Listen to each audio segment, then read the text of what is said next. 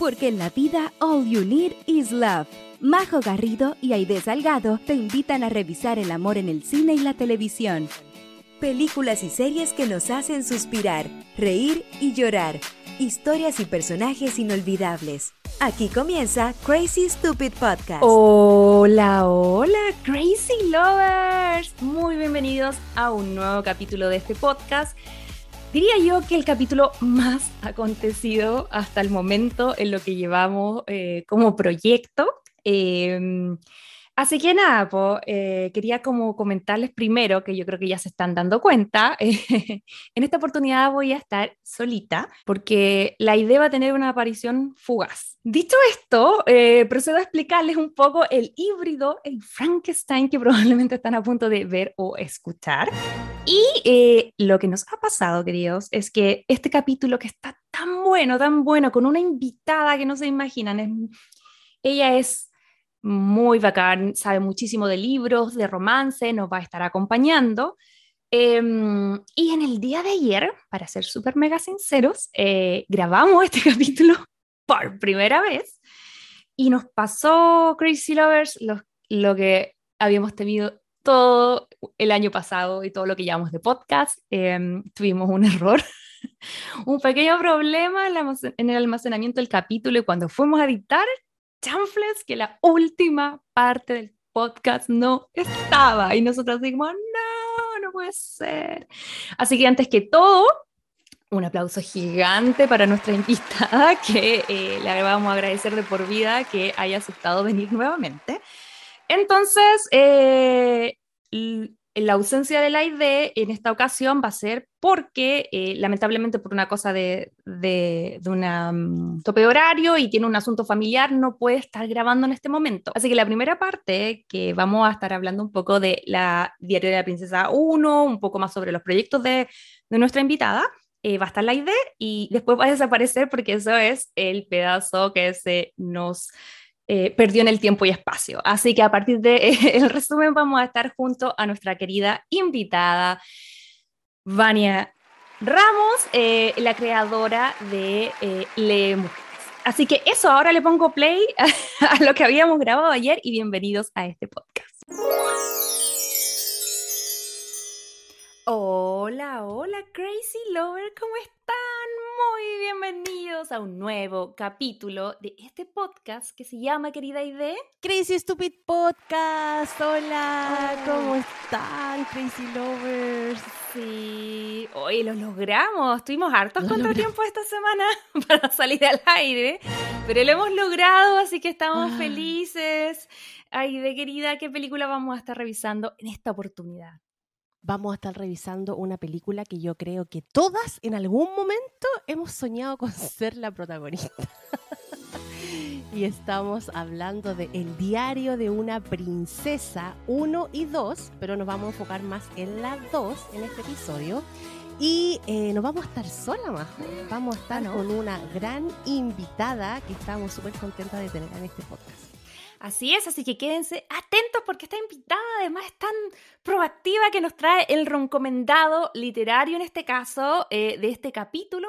Así que eh, nada, pues les agradecemos que eh, nos estén escuchando nuevamente. Por supuesto que los invitamos a que si aún no nos siguen en redes sociales, lo pueden hacer. ¿Cuáles son las redes sociales, querida, donde nos pueden encontrar? Instagram, TikTok como Crazy Stupid Podcast. También nos encuentran en YouTube como Crazy Stupid Podcast. Eh, tenemos la página web crazystupidpodcast.com y ya saben que si se quieren comunicar con nosotros, contarnos una historia, felicitarnos, decirnos, no, chiquilla, no estoy de acuerdo con ustedes. o retarnos, diría yo. Yo creo que más o retarnos a veces también. Eh, todo a través del Instagram. Así es. Y bueno, también si tienen tiempecito ya están por Spotify. Bueno, hay muchas cosas que pueden hacer. La primera de ellas es apretar el botón de seguir, que se los agradeceríamos un montón porque nos ayuda a visualizar este contenido. Y bueno, si ya están allá, eh, que nos pueden escuchar y ver, porque recuerden que este es un video podcast, eh, también pueden, eh, si, si, les apetece, darnos las estrellitas eh, las cinco estrellitas que están por ahí, ojalá, eh, para que así el señor Spotify nos ayude un poquitito con la difusión. Pero eso, querida, eh, va a estar entretenido este capítulo. Para los que me puedan ver en la casa, yo estoy con mi corona muy a lo Daphne Bridgerton, pero dije, si no es hoy, ¿cuándo? Habrá otra oportunidad para ponerse esta tiara. Ok, querida, pero ahora ya es tiempo de que eh, hagamos pasar a nuestra querida invitada. Ella es una joven eh, chilena muy simpática que eh, ha creado un proyecto muy interesante que del cual vamos a estar hablando pronto. Este este proyecto se llama Le Mujeres y en este caso nos va a estar acompañando su creadora, Vania Ramos. Vania, muchas gracias por visitarnos, bienvenida. Hola chicas, hola Ide, hola Majo. Muchas gracias por la invitación a Crazy Stupid Podcast. ¡Ay! Hola, Vania, Un gusto en conocerlas. Bien, ¿y ustedes cómo están allá? Allá hace calor, Con calor. Aquí es invierno. Acá estamos en pleno verano. Aquí el frío ya no damos más. Mucho frío. Qué curioso como, la diferencia. Vania, ¿tú estás en Santiago? Sí, sí. Yo soy de Santiago. Estoy aquí. ah, ya. Sí. Sí, oye. Santiaguina ahí. Sí. Oye, querida Vania, una pregunta que, eh, bueno, primero invitar a todos los que nos están escuchando y viendo a poder eh, seguir, si es que yo creo que ya a lo mejor muchos de ustedes ya lo conocían, pero si es que no, la Vania es la creadora de Leo Mujeres, un proyecto eh, de multiplataforma, está en Instagram, tiene una página web, pero que ha ido escalando y que hace un trabajo muy, muy interesante que tiene que ver con eh, los libros, también con las autoras eh, y, cómo acercarnos a ese trabajo, también un poco con el romance, por lo que hemos estado hablando en la previa. Eh, Vania, cuéntale un poquitito a la gente en la casa qué es Le Mujeres, de qué se trata y cómo nace. más que proyecto, es ya un medio como tal, en redes sociales y también en web que busca em, visibilizar o presentar las obras de diferentes autoras dentro de la literatura, en el fondo, principalmente en narrativa, pero también enfocamos igual en otros libros. Em, bueno, este proyecto inició el 2018, lo empecé yo eh, sola para una tarea de la universidad, está ya en quinto año con esos cursos electivos y... Tú eres periodista, ¿verdad? Sí, periodista. eh, olvidé, esa presentación. Pero eh, claro, el último año de la carrera de periodismo, en uno de los cursos electivos para ya salir y todo, era crear como un, un, medio que primero partió en redes sociales y después, según cómo se afianzaba con el público y, las, las, metas que uno quisiera tener, eh, uno podía hacer lo que quisiera. En el fondo eh, yo quise enfocarme en temas más como de libros, porque me encanta leer, he leído como desde muy chica, me gustan muchas obras fantasía, ciencia ficción, igual hay entre medio romance, y después empecé a leer como más romance de por sí. Em, y lo quise enfocar en autoras porque em, quería leer a diferentes escritores en, diferentes géneros literarios, no solamente en lo que es literatura juvenil, ciencia ficción y fantasía, más fantasía, eh, o los romances juveniles que son como los que están como en portada últimamente, bueno, que siempre han estado, pero léelas también en, historias de terror, en investigaciones mm. policiales, en, otro tipo de géneros también que a lo mejor no son destacadas quizá, pero qué mencionadas y, darlas a conocer y también como inspirar a, quien le gusta escribir y quiere escribir y a decir como si esa autora pudo escribir eso, yo puedo escribir algo parecido, puedo escribir mi propia historia o mi propia novela, en el fondo, que esa es la razón por la que nació. Y de ahí se fueron expandiendo porque ahora son más chicas, ¿o no? Como que fui armando eh, ayuda con, las cuentas de Instagram con las que hablaba en ese momento y era como necesito ayuda para que me para poder llevar la página y subir contenido porque yo voy a estar haciendo la tesis entonces eso me va a tomar tiempo caché pero no quiero dejar esto botado entonces claro fui uniendo como más chicas que me ayudaran con eso y luego hicimos crecer la página mientras yo estaba haciendo la tesis me titulaba y todo lo demás. Em, y claro, pudimos sumar seguidores, pudimos armarlo como en una página web, en un WordPress, ahí, ahí empezamos a, escribir reseñas, a editarlas, publicarlas, después empezamos a tener ya tratos con las editoriales en sí y a reseñar libros que son como de exclusividad de meses, nos han invitado a algunas charlas virtuales, el año pasado estuvimos participando en una charla en la Universidad de Lima a través de Zoom, porque se pudieron hacer muchas cosas de ese estilo en, en Zoom. Eh, y claro, mucha gente llegó por el proyecto a preguntarnos como, oye, em, nos han escrito como profesores pidiendo algunas recomendaciones o que les muestre el contenido de la, del Instagram a sus estudiantes, chicos y chicas, o nos han querido invitar después de la pandemia para poder ir y, contar de qué trata el proyecto, cómo empezó y todo lo demás. así, ha sido mucho, muchos buenos mensajes y muchas sorpresas. Oye, de hecho, como que está mirando que algunas de ustedes, bueno, son mayoritariamente chilenas, pero tienen presencia en otros países, incluso una de sus colaboradoras es de México. ¿Cómo llegó ella usted? Como hice como una ficha y lo publiqué en Instagram y como que fue llegando como correo que teníamos y, era como mm, probar cómo escribía las ah. reseñas, que nos mandaron una reseña de libros que ella tenía eh, luego conversamos con ella y fue como ya me tinca cómo, escribes y, y, únete y puedes ayudar a distribuir como el, el, contenido de Instagram y, cosas así. Eh, claro, ella, Victoria es de México, Romina y Alexandra son de Chile, sí. Y bueno, María Ignacia Montalva, sí, que también es es chilena, pero tiene marido mexicano, entonces como que ya ha estado allá, pero no, es como, como ustedes, como eh, ¿cómo decirlo? Ah, que a toda Doble nación, por decirlo así, quizás. cultura. sí. Sí, sí. Claro, doble ciudadanía. Pero historia muy bonita. Claro, internacional. Pero qué entretenido que se vayan armando esos proyectos así como tan, como, no sé, eh, que vayan más allá de las fronteras, porque también creo, no sé, de si comparte esto, pero una de las cosas que a nosotras más nos ha gustado, el hecho de poder llegar, eh, mayoritariamente nuestro público está en Estados Unidos y en Chile, pero tenemos en otras partes de Latinoamérica también y ha sido entretenido ver cómo hay un montón de cosas eh, que uno puede ir como abriéndose. Esa es nuestra deuda, tenemos que ver más rom-coms de otros países. También pongo K-pop en las historias, estoy al día con la juventud. ¿Y qué estáis viendo ahora de drama? Hace muy poco partí viendo como series, como drama o series chinas. Eh, hay una que es muy, una roncom muy buena que se llama Love is Sweet, que es, eh, que ocurre como en una, en, en una empresa de finanzas donde la protagonista como que se encuentra con su ex amigo de la escuela y son como rivales, pero el secreto es que él siempre ha estado enamorado de ella, entonces como que quiere protegerla porque el mundo de las finanzas es muy rudo y ella está como me da lo mismo, como que yo quiero demostrar que puedo y, claro, tiene momentos como de comedia romántica, muy de fanfiction, muy chistoso, de repente muy inverosimiles, pero es como nada, es un alivio. Y después llegué a... Mm, a ver series coreanas.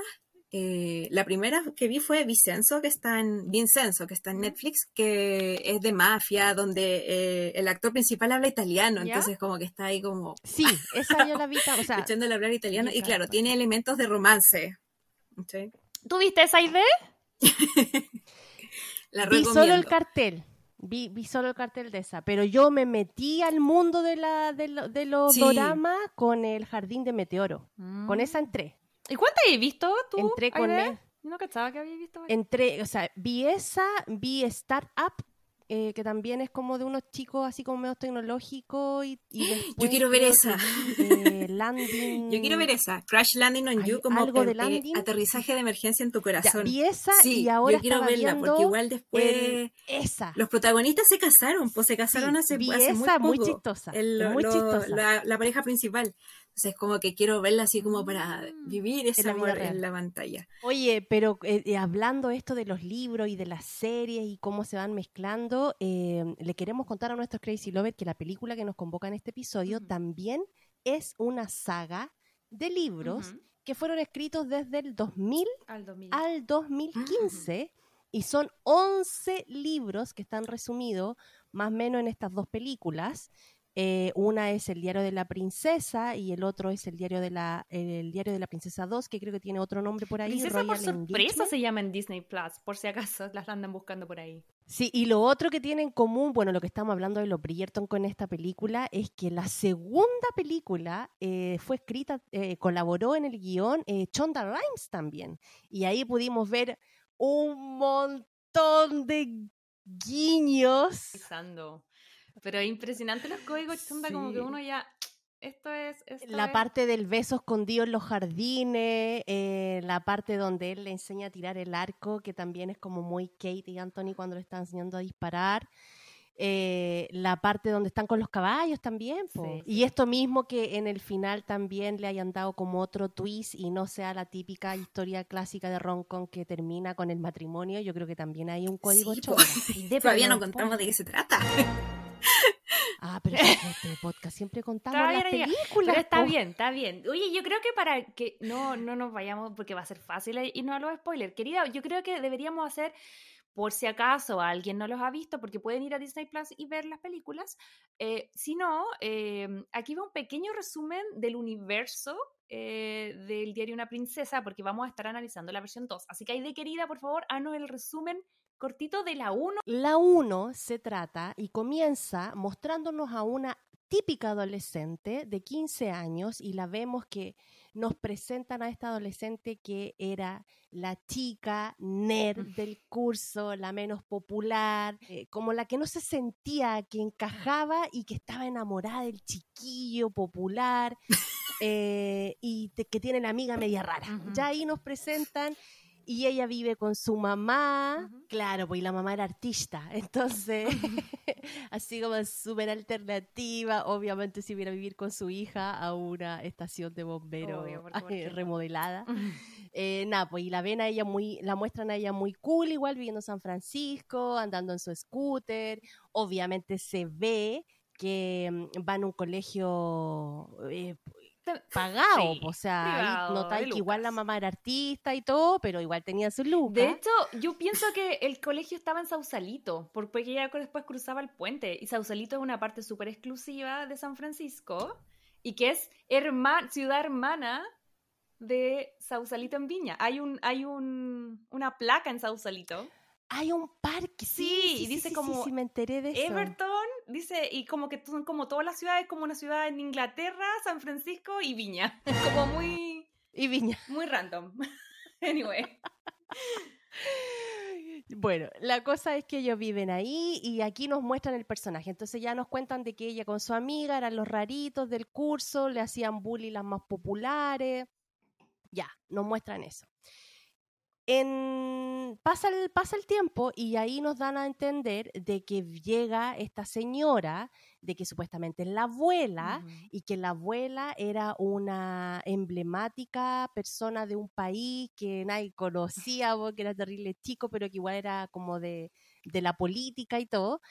Y ahí la mamá le, le, le, cuenta a ella de que Napo, que ella es la abuela, que la abuela la viene a buscar porque el papá de ella había muerto. Entonces ella, eh, de cierta forma, eh, venía a cumplir como los, los roles del papá, pero nadie le cuenta nada hasta que tiene la cita con la abuela y la abuela le suelta ahí toda la cuestión y le dice, ahí que yo soy la reina de Genovia y vengo aquí porque necesito que tú eh, te empieces a aplicar para tú que... Criado ser ella.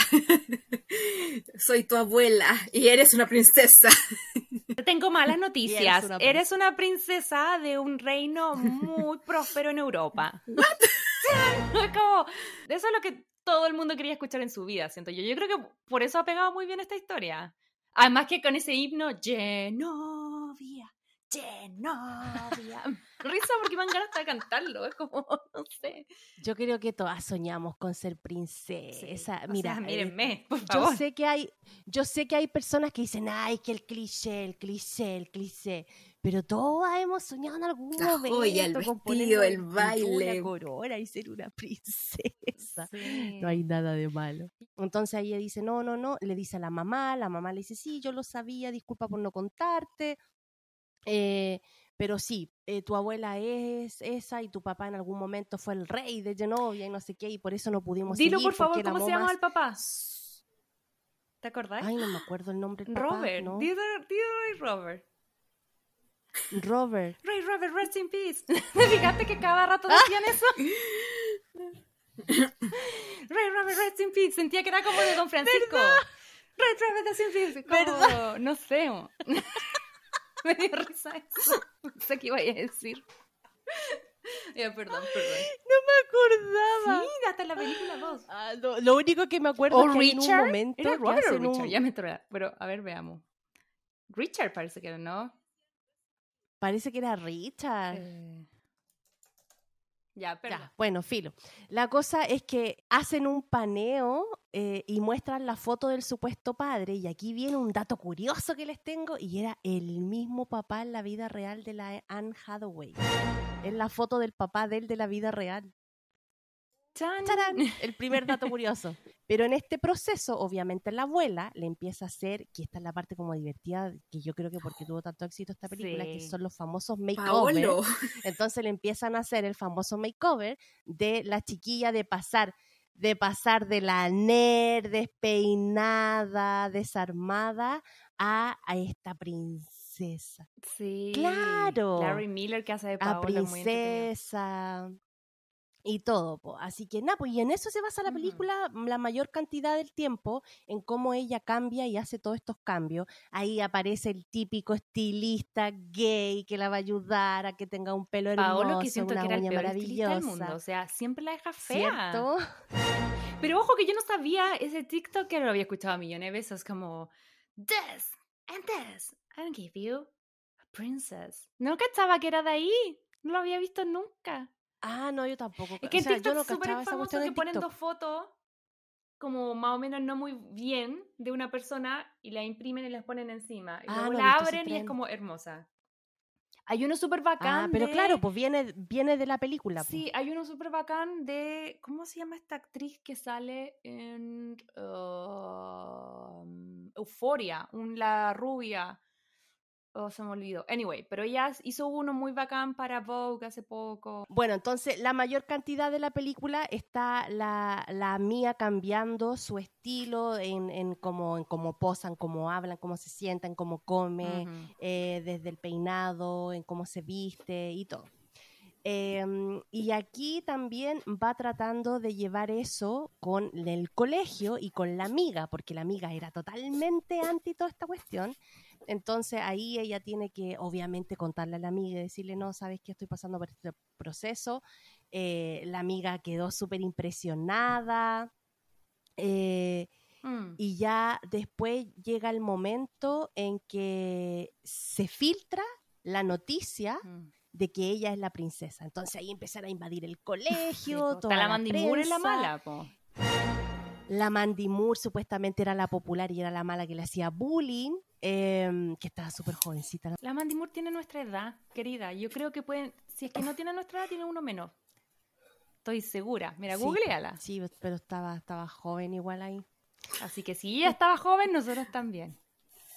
también. Mandy Moore. Nació el 84, te lo dije. Tiene la edad de nosotros, claro. Ya, pues entonces se enteran, esta cosa llega a los, a los medios em, y ya, eh, nada, pues, na- nada que hacer. La chiquilla se volvió popular. Las populares obviamente quieren colgarse de la fama, ahí le hacen algún enredo a la chiquilla para que salga en, la- en las noticias y se vea como, como típico que ella está en fiestas desbordadas y que es una loca y que no sé qué, una responsable, que me suena mucho a todas estas a todas estas noticias que salen como los diarios ingleses. ¿Mm? Por ejemplo, cuando pasó lo de Harry y William, que siempre lo sacaban así como en fiesta, cuestiones así. Y alguien lo sapeaba así como, oye, el William hizo esto. Claro, y se daban como estos enredos que a lo mejor ni siquiera estaban haciendo Sí, De eso. todas maneras. O sea, sí, los ingleses de Pero- la época de, de Lady Whistledown que han sido cagüineros. Y meten, metiendo leña al fuego y todo eso. Los ingleses son muy cagüineros. Ya, pues, entonces llega y, ya, llega el día de la fiesta. eh, ella decide al final arrancarse porque se da cuenta de que no, esto no es para mí, yo no voy a ser buena en esto, me arranco. Y cuando se está arrancando, eh, abre un diario que le pasó la abuela, en donde entre medio del diario había una carta que le había dejado el papá.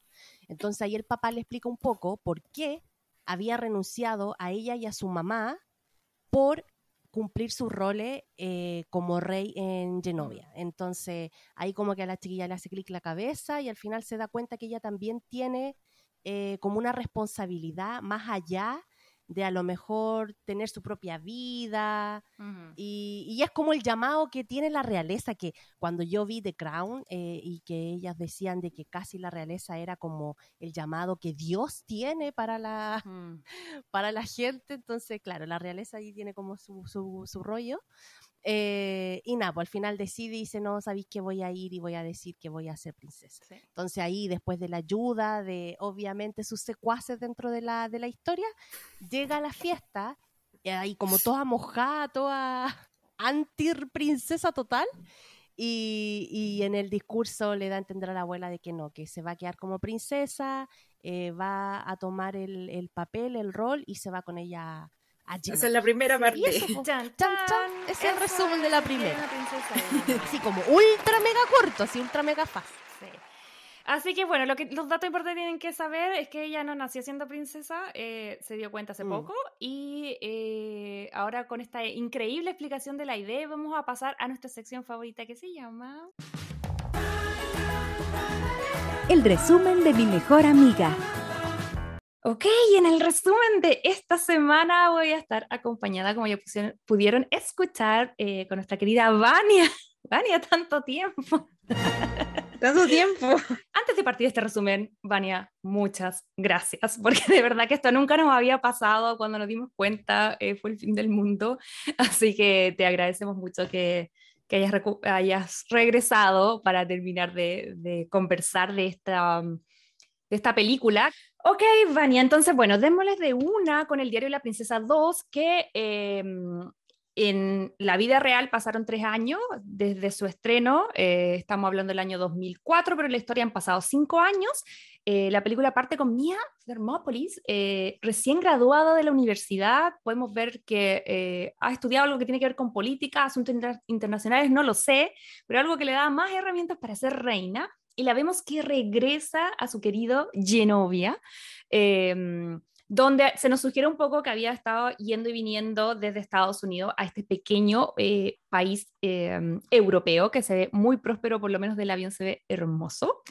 Eh, y ahí es cuando vemos a Mia mucho más adulta, eh, mucho más hermosa, con un look de princesa, entra con un vestido rojo increíble, que como nos decía la idea ayer, daba vibras de mujer bonita o pretty woman, que no es casual porque sabemos que es el mismo director. Eh, pero aquí yo siento que pese a toda la belleza eh, y, lo encantadora que la Anne y lo encantadora que la mía, igual sigue siendo súper torpe. Y eso lo vemos desde el minuto uno, cuando ella sale y, tiene esta entrada con la corona y todo, pero al final igual se le cae un anillo, igual se le salen los guantes. Em, entonces básicamente... Bota florero. Sí, como que siento que hay cosas que nunca cambian y, y como que entra al salón eh, muy en off, no sé si te pasó eso a ti, Vania, como que me dio, ahora que había visto Bridgerton, me dio como las vibras de eh, Daphne, porque igual era un poco como entrar en sociedad. Si hubiese sido como Bridgerton, el personaje de Mia sería como una debutante esperando a ver si, si su propia abuela, la reina, la prueba o la nombra el diamante, o ella en sí ya es el diamante porque es la princesa en el fondo, pero claro, tiene, están todos los pretendientes muy diversos, a diferencia de, de, Bridgerton, que no ves niños, no ves como abuelos o hombres muy gordos o muy flacos o muy, como todos estos elementos que ocupan, todos estos personajes que funcionan en, en, en tono más cómico. Eh, Aparte de reencontrarse con su con su abuela, la reina Clarice, que está interpretada por nuestra querida Julia Andrew, que como les dijimos, eh, eh, novicia rebelde, Mary Poppins, Lady Whistledown y por supuesto la reina Clarice, quien sigue estupenda, sigue reinando y novia de lo mejor, sigue también en esta relación entre comillas, escondida con, con Joy, que es como su, su guardaespaldas. Sí. Falta la canción, Whitney Houston. sí, es verdad, es verdad, porque es como... muy así. Es como... en la versión Disney. sí, sí, es verdad, porque es como el chofer, el encargado de seguridad, el guardaespaldas, y bueno, sabemos desde la 1 que mm, eh, suple todas las necesidades de la reina en todos los sentidos. Así que bueno, eso más o menos continúa igual. Así que ahí podemos ver a, la mía que interactúa con las otras princesas, además de los eh, solteros elegibles. Vemos un poquitito lo que hablábamos antes de la diversidad y el sello de Chonda. Mía se relaciona y es amiga con princesas de todas partes del mundo. Entre ellas está Asana, que es em, la actriz y cantante eh, Raven Simone. Tenía una sitcom como el That's So Raven y creo que también era parte de las Cheetah Girls, que es como un grupo mm. así, intento de Spice Girls. no sé si era Disney o no, pero como que eran pre el fenómeno Hannah Montana. Así que hasta ahí todo bien, salvo que la mía estaba muy eh, eh, como, como que siento que estaba tratando de captar qué onda, así como que ya me gusta esto, me han hablado de Genovia los últimos cinco años, me estaba preparando, pero yo creo que igual con un nervio de, ok, ahora tengo que demostrar que en verdad soy una buena opción.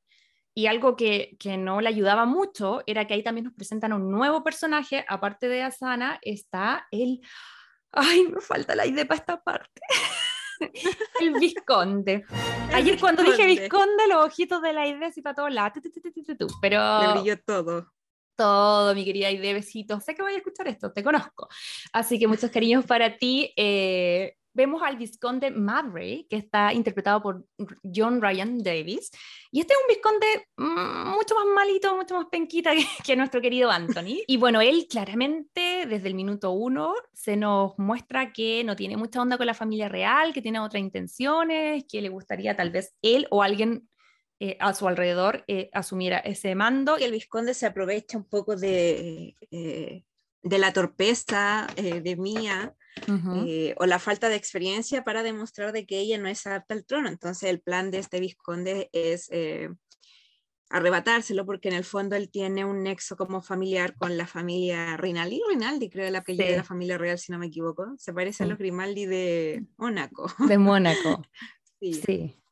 Pero lo más entretenido de este baile, siento yo, es que entre toda esta gente que me pelmazos que le tocaban como para bailar, de repente, de la nada, como que iba al baño, no sé, y, y de repente, pa, pisa a un tipo, levanta la mirada y era estupendo, por supuesto que nada más y nada menos que Chris Pine, que interpreta al joven Lord Nicholas.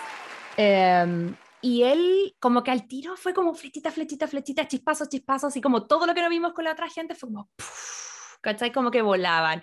Eh, y al tiro se pusieron a bailar y, y, vemos por primera vez a la mía así como media coqueta, como media lanzada, como media seductora. Sí, sí, bueno, igual fue como pues, el bochorno siempre tiene que pasar con el más bonito, ¿cachai? Como que lo tiene que conocer y se le cae las cosas. O, o que justo pisáis a alguien, lo miráis y es como, chuta. ¿Por qué? Oye, ¿te ha pasado eso alguna vez a ti? Una vez eh, me había dado como un, tuve un ataque de pánico como en, en, en, la, en la escuela, en la media, y mi mamá me llevó a un psiquiatra, así casi de urgencia. Y me acuerdo que entro y había el psiquiatra que me iba a dar como las pastillas, era como joven, estupendo, como tipo de 30 años, y era como, ¿qué, qué, qué, qué es? Seguro solo con estar ahí. sí, ojalá, pero no, no, sigo tomando medicamentos y nunca más lo volví a ver, pero fue como, mi visión de un psiquiatra no es eso. sí, no deberíamos haber visto otra instancia.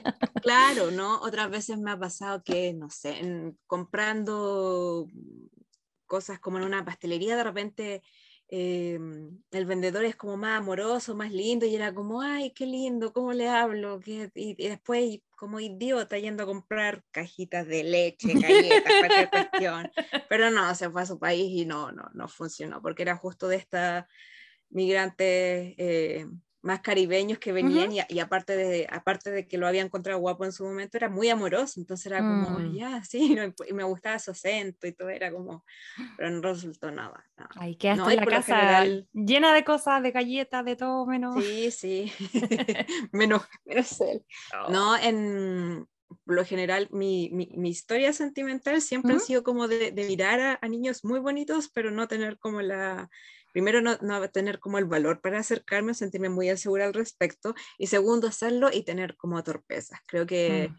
eh, no sé, lo, la típica, creo que le pasaba a Mía como en la primera mm. película, que, que, ella creía que el chico que a ella le gustaba se iba a acercar a ella a hablar y de repente pasaba por el lado y que hay haciendo así un oso horrible y es como trágame tierra, así como que quería esconderte, que nadie te vea, o de repente estaba con mis compañeras de ese ¿Mm? momento y dicen como ahí viene y me pegan codazo y ahí yo me pongo roja y miro para otro lado. Es que también de repente los amigos no la hacen viola, pues como que, como que Sí, te tiran a los leones en ese sentido, a mí me pasaba también. Y experiencia viviendo en Chile versus acá, acá es Ujú. súper normal hablarle a la gente en la calle, o sea, yo voy al supermercado y 10 señoras me hablan, o- así como que tú estás sacando un producto, y es como, Ya. hola, ¿ese producto usted lo ha probado? ¿Es bueno o no? Te hablan, la- te hablan en todos lados, si vas caminando y dicen, hola, buen día. En Chile no tenemos Mm. eso.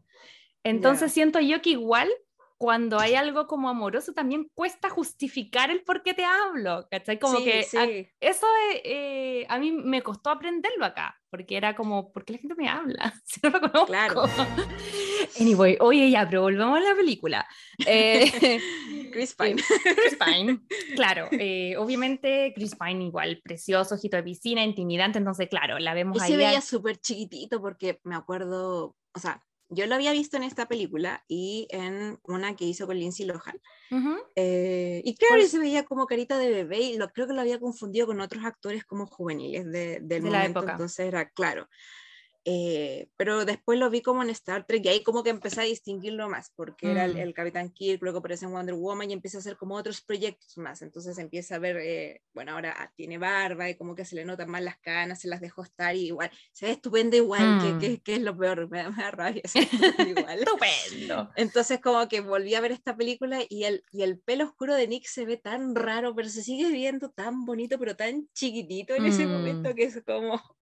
Sí, dijimos que la 1 era el debut en cine de Anne Hathaway y según lo que podemos ver mirando como IMDB, que es este sitio donde tiene como casi todos los actores tienen todo su trabajo puesto ahí y en realidad lo primero que marca es esta película, así que probablemente haya sido su debut en, en el cine. Pero volviendo a este Meet Cute, ellos eh, ya primero eh, se pis literal se pisan, pero no pasa nada. Y ahí se ponen a bailar. Así Solo que se eso, vive una vez. Sí, ya soy reina, que tanto, ¿cachai? Como, toma, me como, no me como el ojito piscina. El problema fue que no lograron concretar nada porque llegó como un príncipe así como teenager Como de 12 o le 13 arruinó años. Todo así. lo pues le- odio. y fue como, oye, yo también quiero bailar, ¿cachai? Y ya, bueno, filo, ahí quedó. Y ahí, hasta, hasta el momento, ahí termina el baile, la película sigue. Al día siguiente aparece, bueno, Mía se pone a explorar el castillo y debo decir que dije, qué bonita la ropa que trae puesta en en esa escena, como que tenía un poncho rosado y, y creo en un momento que haberlo visto cuando chica yo quería un poncho igual, como de, de querer Ah. lucir como ella, de que el pelo liso como lo tiene, porque se ve súper bien y es como, ¿por qué no soy ella? ¿Por qué no luzco así?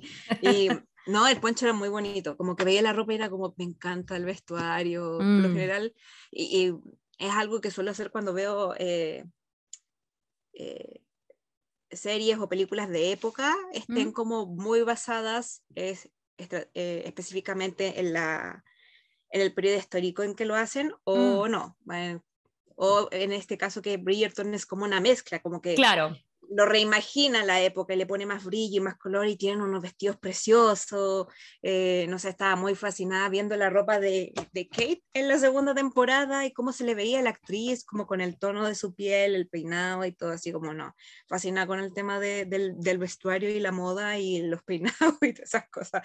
Es que entretenido, es entretenido. Sí, me sale el lado fashionista que no siempre, que no es algo que suelo eh, andar eh, comentando así Mm. cada cierto tiempo, como que aparece así como, Que heavy es la influencia también de las películas, porque siento que yo, para mí Sí. tampoco el tema del, del vestuario y las marcas y las cosas, tampoco nunca ha sido un tema, pero desde que iniciamos este podcast y hicimos como, hemos hecho varias películas que tienen que ver con eso, tanto de vestuario de época como vestuario actual, pero tal vez de marca, y es como que uno empieza como, ah, ya, y ahora ya como que puedo reconocer las botas Gucci después de como, ah, no, las botas Chanel eran las que son en Prada, que se pone la Anne Hathaway, que Mm. como que la Ya, yo a, a- nivel de marca, a nivel de a- a aprenderme las marcas todavía no, pero sí el cómo queda el conjunto completo, Mm. como si fuese una, una pintura, así como que le queda Mm, bien. Sí, y bueno, Mía está con, con un outfit muy normal, pero muy bonito, paseando por el castillo porque es princesa y se tiene que quedar, entonces se mete a intrusiar y técnicamente tocando cosas se encuentra que hay como una puerta secreta y termina como en un, creo que es una ventanita o es un- un Y cayó justo y en el parlamento, descubre- como... Sí, como en una sala del castillo en donde...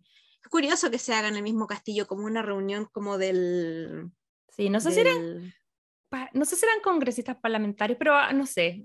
Era Sí. parte como del parlamento, del Sí, congreso. viejos con como- poder en, Gen- Sí, en sí, sí. Genovia. Viejos, blancos con poder en Genovia. Básicamente. Entonces, en esa conversación que Mía va escuchando, se da cuenta de que están em, hablando, discutiendo el tema de la sucesión al trono de Genovia y qué va a pasar después, porque la reina ya se va a tomar un descanso, va a cumplir su tiempo y el plan original es que Mía, como la heredera, la nieta de, de Clarice, eh, sea la reina de Genovia, pero en el parlamento insisten en que tiene que ser un hombre el heredero. Sí, ahí, ese fue el eh, visconde que metió ahí la, la Sí, la discordia. trae a la mesa el tema de una ley de Genovia o, o que, que se pueda cambiar, o el tema de que tiene que ser alguien de la familia real y que esté disponible para, para el trono, y en ese momento solo estaba Mía, pero él saca a colación de que tiene un sobrino y que eh, era, Era el, No me tío, el primo, el vecino. sí, de creo que era el hijo de la hermana o de la hermana de no sé quién, Porque de- esto no es- me acuerdo, pero... Eso es importante porque yo decía, ¿cómo van los dos a la sucesión, pero a la vez no tienen que ser primos, po, ¿sí? Eso como que yo decía, tiene que ser algo muy... la, la- en la realeza como en, en- en la realeza y las dinastías históricamente existía el tema de la eh, eugenesia y, y el incesto, obviamente tal, al menos en, Sí, pero este es el, en 2000 Egipto. el 2004, pues como todavía se casaban con los primos, puede ser. Pero igual no es Sí, es que- descartable. No, es que considerando el tema de Inglaterra, de que el, el príncipe Felipe y la reina Isabel eran como primos lejanos porque los Mm. padres eran, todos descendían de la reina Victoria, entonces como que ya descendencia hacia abajo, lo más probable es que Mm. algún grado de relación puedan tener. Y eh, hay una traba que es lo que estaría dejando un poco afuera a A la Mía. mía. La traba es que, bueno, este vizconde cuenta de que tiene un sobrino y que está disponible para el trono y que él podría ser el candidato principal porque es hombre, a diferencia de Mía que es mujer. Y ahí, bueno, la abuela Clarice dice como, por favor, yo quiero que mi, mi, so- mi sobrina, o sea, mi nieta, perdón, y todas las mujeres tengan los mismos derechos que un hombre. Y ahí Mía Mm. se pone a gritar como, sí, como que Sí. prácticamente la barra y casi la pillan.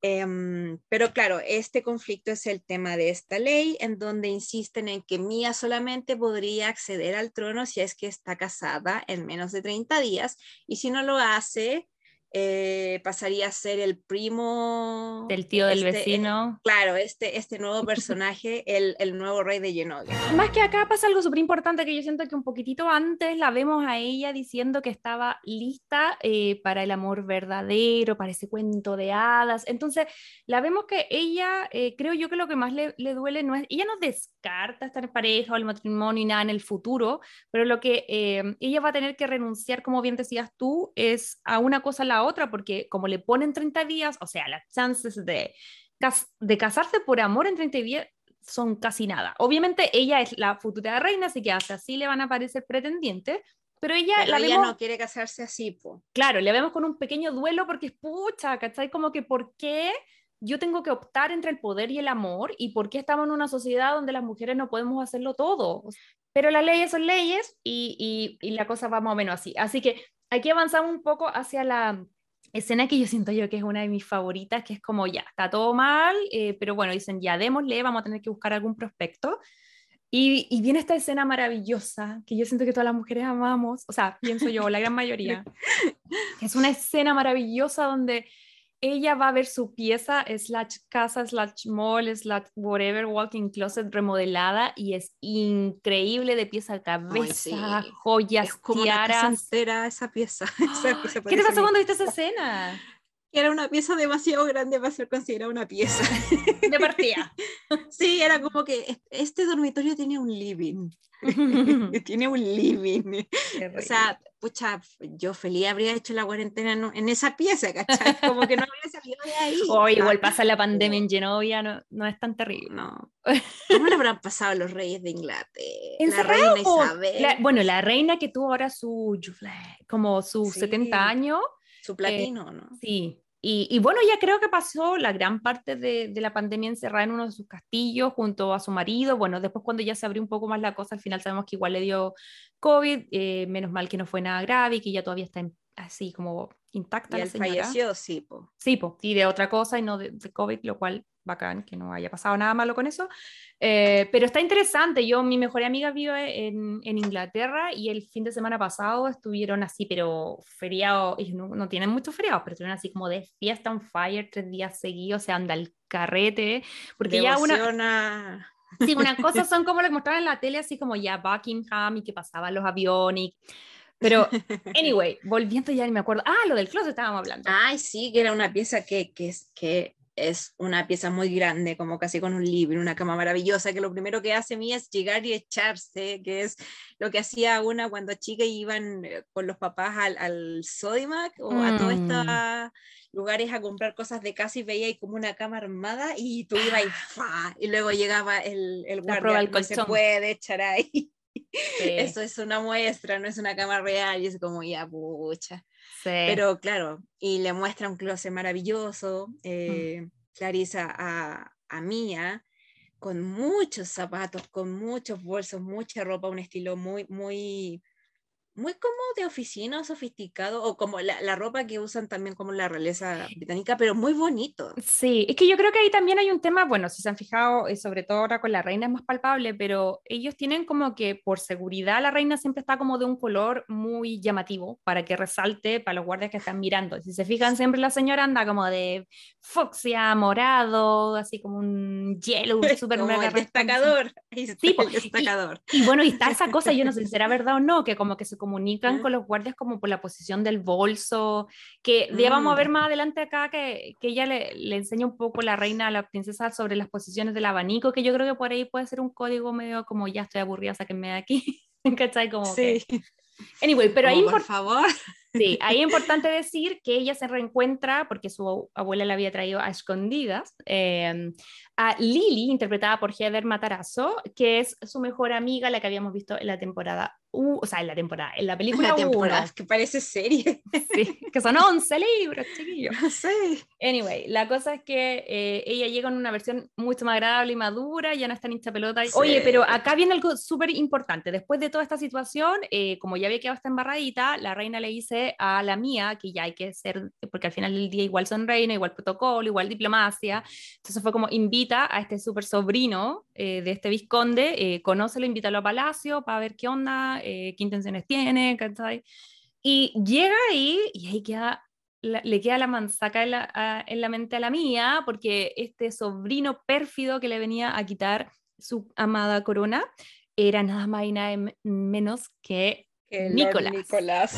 Oh my God, Chris Pine. Obvio, obvio que era el ojito de piscina, bo. Era como, no. Se enoja la mía, así pero ¿por qué? El mundo me que me gustó. Igual mala onda. La cresta, así como no podía ser otro. Para haberse casado con él. Sí, mala onda, mala cueva. Bueno, no puede tener todo, pues si ya se había hecho reina de pues, la nada. Así es la vida, querida.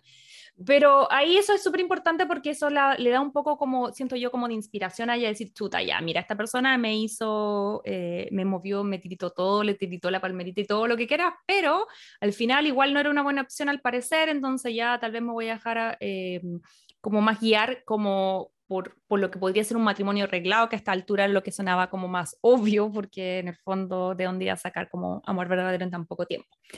Así que ahí parte eh, otra escena también muy bacán, que es cuando eh, empiezan a buscar prospectos, que es como lo que tú decías, Ivania, eh, Tinder. como Tinder. Tinder ahora, pero antes era el catálogo, así, y, y un, un, una serie de, de, de nobles de distintos lados del mundo. Y, hay un cameo incluso de, de la realeza. Ay, de, William.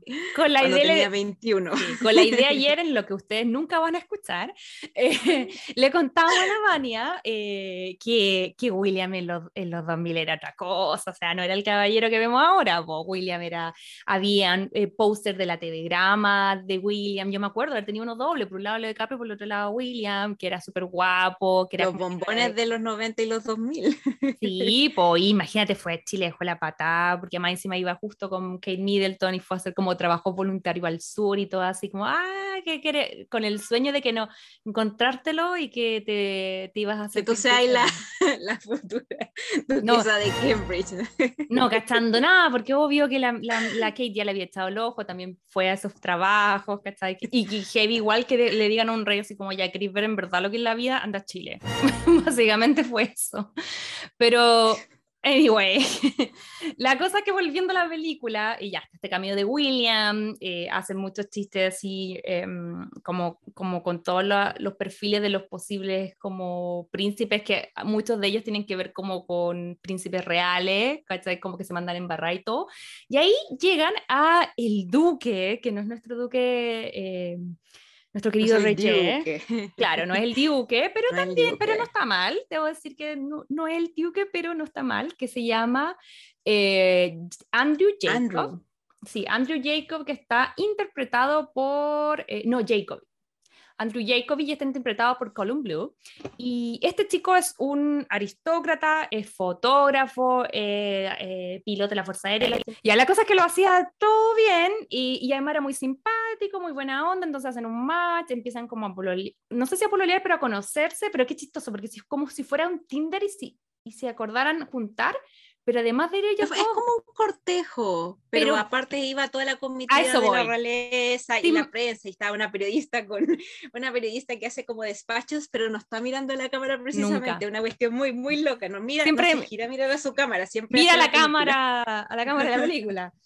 Claro, no a la cámara de donde hace su, su despacho. ¿Te imaginas llegar a una cita de Tinder con tu mamá, tu suegra, tu...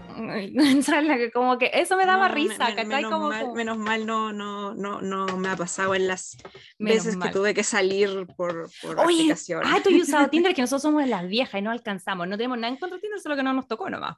Pero, No, ¿cómo ha sido tu la experiencia? usé, eh, sí, o sea, he salido como un par de veces, eh, buena onda los chicos y todo, eh, pero no era como llegar y concretar algo, arciar tiro, porque soy un poco más anticuada en, ese, en ese estilo, entonces como que me costaba un poco el, el- el ocuparlo como para, para ir lento en el fondo, como de conocer, de ser amigos y todo, porque al parecer Tinder es como para ir algo más casual y más rápido y es como, Mm. pucha, hice match, me gustaste, te encontré bonito y todo, pero, pero, pero vamos de a poco.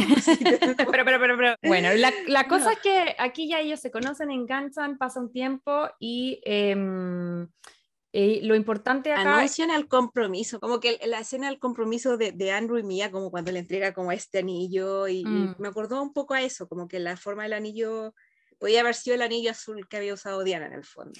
Es que es heavy porque, claro, ahora uno, uno no, no piensa eso, pero bueno, yo sí, yo sí alcancé y yo creo que la idea también a, a- a- a ver y vivir el furor por Diana. Ella falleció en el 97, nosotros estábamos séptimo, octavo básico, entonces igual ya... tenía uno y siete. Oh, por Dios. mi, mamá, mi mamá lo vio, mi mamá se acuerda. O sea, yo me visto como el acuerdo funeral, cuando- de haber llor- que lloró viéndolo y que está cantando Elton John y como que siempre me lo comentaba. yo como. ¿Quién es Lady Di? ¿Quién Oh es? my ¿Quién God, es? no, de yo, yo pensé, yo pensé que ella era la era princesa, pero por sangre, ¿cachai? Como que hubiese, Mm, yo pensé que era así como nociones vagas de que ella era como la hija de la reina o del rey, de qué sé yo, ¿no? Que se había casado con Carlos. Después supe toda la historia y empecé a ver Mm. The Crown y ver documentales, porque entre la ropa, los cagüines históricos, los cagüines amorosos, era como Mm. uh, fascinación, ¿cachai? sí, po. Pero en ese momento yo creía otra historia. Yo me acuerdo perfecto, o sea, yo me acuerdo que ella tiene el accidente, y yo me, me fui a acostar, eh, y al otro día desperté, y me acuerdo que mi mamá me despertó como, me acuerdo, pero así perfecto, como que abrió la puerta de mi pieza y me dijo, se murió la princesa. Y yo así como, ¡ah! Y era como todo tan triste, y yo me acuerdo de haber visto, ver pasar a William y a Harry como en el cortejo, y eran tan chicos, y era todo tan expuesto. Así que yo creo que de ahí viene como tanta fascinación por los príncipes y todas esas cosas, porque en realidad como chilena no teníamos nada que, que ver aquí en estas cosas. Pero como tú bien dices, ahí viene el anuncio de, del compromiso que están en este, en este balcón y que siento yo que es tan tierno el actor porque es como estuve leyendo que esa parte donde la mía casi bota un florero fue algo que le pasó de verdad a Anne Hathaway y él como por apañarla también lo agarra el florero y es muy chistoso, si pueden ir a ver la cara de los dos en esa escena es muy bacán. Eh, y nada, pues ahí está, eh, se anuncia el compromiso y eso hace como hervir la sangre de, más que de, bueno, de Nicolás, porque era como, mm, igual me tinca esta chica, eh, pero de, del, del tío, pues, del visconde.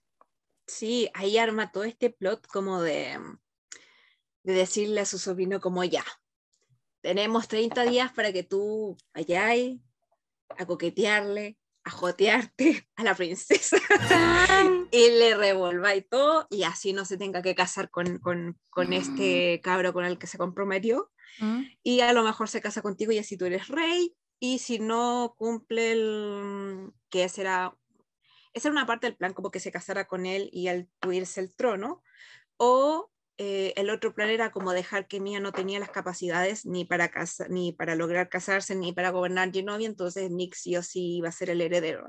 Claro, por algo por mango, o sea... Sí, como anda y arruina el matrimonio de la manera que sea, así antes de que, antes de que pase. Este coqueteo entre Nick y Mía, que Mía ya está comprometida diciendo, no, sí estoy súper feliz con mi compromiso, y aparece el otro y que se le, se le mueve el mundo, y es como, sí, amiga, se pegan un besito por ahí que le remueve todo. Viene una parte que siento yo que igual es como bacán, eh, que es como muy... Em, eh, sello de este tipo de, de, de, esta historia en particular de la historia de la, de la princesa, que es cuando la reina viene a, darle como clases, ¿cachai? Porque siento que esa era parte fundamental de la 1, donde le enseñaba como códigos para poder ser princesa, y en este caso le está enseñando un poco cómo ser reina. Y viene una parte muy bonita, porque ya está la típica como eh, eh, la mía siendo peluzona, em, y haciendo reír al asistente de la, de la reina. la reina. Que ayer la idea nos dio un tremendo dato, no me lo voy a adjudicar porque ayer me sorprendió, y que yo no sabía que eh, este personaje está interpretado por la hija de Gary Marshall, que era el director, y que onda lo hace mm. súper bien. Y siento yo que, eh, que esa complicidad de la mía riéndose de la reina, la otra también, eh, es como un clásico. Sí, sí. Tiene que estar esa parte. Esa y la de Paolo, que siento yo que ya va vamos a hablar de Paolo, que es el peor sí, el estilista del mundo. El mejor y el peor del mundo. sí, Larry Miller, pero Aquí viene una parte importante porque creo yo que eh, es decidor para lo que viene y es que aparte de como prepararse en, códigos de etiqueta, eh, la reina le dice que la clave es conectarse con la gente. Y acá como que empiezan a, ver como, no sé si asamblea, audiencias, pero ella se empieza a conectar con el pueblo de Genovia, que igual decía, la única crítica que decía es como, ¿qué onda esta gente? Parece como sacada de cuentos de la Cenicienta en el 1500. Como, sí, sí. Era como... Porque le llevaban zanahoria, había una gallina. Pero anyway, pero acá lo importante es que ella conecta eh, con la gente y viene un parade o un desfile, que no sé, algún tipo de fecha importante en Genovia, y cuando están en el medio de las celebraciones, ellos ven a una niñita entre medio del público, que era nada más y nada menos que a esta actriz Abigail, que es la chiquitita de Little Miss Sunshine, que aquí aparece aún más chiquitita, eh, y que era una especie de huérfana a la cual la estaban molestando. Entonces ella como que conecta mucho porque obviamente vimos la uno que a ella también la molestaban harto en el colegio. Entonces se baja, le explica a los niños que no tienen que hacer eso, y les, entrega una, como que una, típico que había un vendedor eh, como eh, callejero vendiendo, no sé, eh, de coronitas. De coronitas. Entonces Merchandising. sí, exacto. Entonces, claro, él, ella le compra todo y le, se los pasa a las niñas, les dice que todas, todas son una princesa. Como que por ahí eh, ella se gana como un poco el cariño del pueblo y también el tema de Nicolás, que yo siento, y yo les preguntaba ayer y me decían que no les daba la sensación que era malo. A mí al principio me daba la sensación que era malo, pero luego como en la mitad de la película yo decía, no, él básicamente el el, tío le, ha puesto pura mala onda en la cabeza, lo tiene, lo tiene envenenado, el pensamiento, y él es como, quiere lo mejor para su país. Entonces al final cuando ve que la mía tiene buenas intenciones para gobernar, como que baja la guardia. Y es así como, tal vez esta chica no, no es tan mala. Sí, como te decía, a mí no me parecía que era como el villano que quisiese el reino por ambición de poder, sino que estaba metido con las ideas de su tío y, a lo mejor probablemente le estaba convencido de que él mismo podría dar lo mejor al país, porque uno de los temas que, que el mismo Nick le comenta a, a, la reina Clarice es que cómo va a gobernar Mía si no es cercana a la gente, en el fondo. Mm. La ventaja que tengo yo es que yo nací en Genovia, me crié en Genovia y Mía vino de Estados Unidos, en el fondo, a este país, no, no vivió alejada de todo esto. Entonces, claro, es un punto que, que, que es un punto débil para mí, ¿ah? por haber estado mm. separada de todo este tiempo sin saber quién era realmente, pero claro, ella, está, ella es de buen corazón y, y quiere, quiere gobernar Genovia para mejorar la calidad de vida de las personas y no por ambición de poder o por reclamar o por creerse especial por, por, por, tener sangre real en el fondo. Yo creo que eso es lo que ven y, y como que empiezan a, empieza a ver lo bueno en ella y ella después empieza a ver como posteriormente como eh, cosas buenas en él. Es muy como lo que habría pasado en Bridgerton si Kate y Anthony hubiesen estado peleando, o sea, como que si Anthony y Kate hubiesen caído al lago juntos en el fondo por pelear y, todo ese tipo es que la misma dinámica, incluso, incluso yo siento que lo que yo he escuchado, porque hay muchas cosas de son eh, enemies to lovers o rivals to lovers, y yo creo que aquí sí pueden ser entre comillas enemigos, porque es más allá de si se caen bien o se caen mal, hay como una cosa en común que es heredar la corona, ¿cachai? Como que se, están, se hacen tramas y cosas, se, toman acciones para que el otro le vaya mal, ¿cachai? Sí. Entonces yo creo que... Es una disputa como, es como un, un, juego de tronos, por así decirlo, porque están los dos peleando por, por el trono, pero es menos menos como con maquinaria política, menos sangre y menos como todo este, todo este drama que tiene la serie, sino que es más como más mm. como de rom-com, más como de dos rivales que quieren un puesto. Y luego de todo eso está el momento de la despedida soltera que más bien parece como pijamada de cumpleaños de amiga, pero muy entretenido y muy lindo. A mí me gustó ese momento N, porque ya, claro, es como algo mucho más naive, eh, pero van las princesas de todas partes del mundo, es un momento donde hacen el mítico eh, surfing, que, que yo le, eh, vi por ahí que estaba inspirado en la propia historia de la Anne Hathaway, que si bien ella decía, yo no una princesa millonaria para tirarme en un colchón, pero sí eh, tenía la escalera, entonces me ponía como en el, arriba del cojín y bajaba las escaleras, ¿cachai? Y ponía eh, pillows eh, como cojines abajo para que me recibiera y hacía eso cuando chica. Entonces eso mutó, creo que en algún momento ya lo dijo y mutó a este mattress surfing que, que vemos que tiran como un colchón y, y, se tiran hacia abajo todas las princesas, están patinando, bailando, etc. Y en eso llega la reina, nuestra querida Julie Andrew, que la pijama que envidio. Oh, yo te iba a decir lo como mismo. una capa, es decir, como cómo duermen con eso. Es como pijamas que envidio los que tienen en esta película y los que usa Padme Amidala como en las películas de Star Wars que es como un camisón con pela y es como ¿por qué estoy durmiendo con eso? eso con eso vaya una gala. Sí, yo, yo también decía así como qué clase de señora soy, que lo que más he envidiado de esta película no son las joyas, no son los vestidos, el sino pijama. El pijama la reina.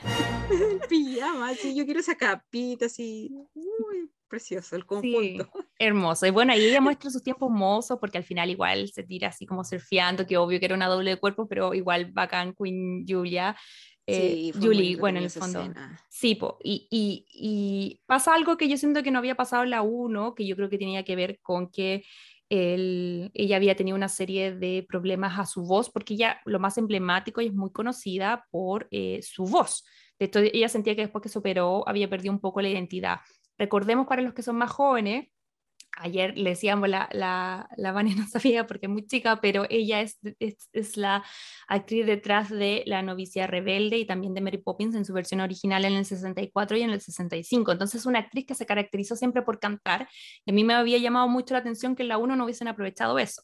Ahora en la 2 lo hacen y ella tiene un momento maravilloso donde canta ella, canta la Anne, canta Sana y es como Onda, de verdad, yo dije ya, qué rico que. canción entre Julie Andrews en Hathaway y Raven Simon, que era esta estrella Disney en, el fondo. Y ahí ya nos acercamos después de eso ya la boda ya, ¿o no? Ah, no, en la noche se van a acostar. Sí, la noche. en la noche se van a ir a acostar. Me encanta la Vania porque está atenta así. Yo no estoy mirando a mi pauta, se nota, la Vania así me saltó algo.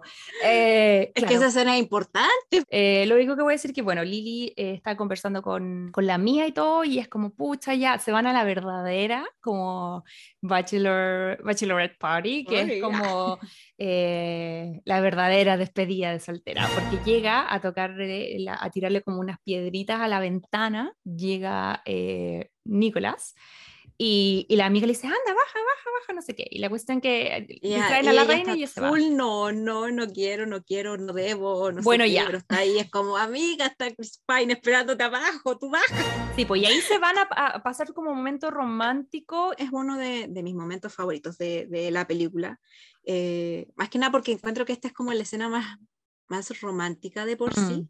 Me gustaría pasar un momento con la persona que amo, con, con el hombre que amo, así como debajo de un árbol, contándonos cosas, hablando, un picnic, regaloneando, escuchando música, bailando y, y durmiendo juntos en el fondo, que, que durmieron debajo de un árbol. Porque Disney, Eh, no, no entramos en detalle qué sí, pasó. Despiertan y ahí es donde ella estaba como sintiendo que no podía casarse porque evidentemente tenía sentimientos por Nicolás y estaba como a punto de envalentonarse para parar todo este show de la boda.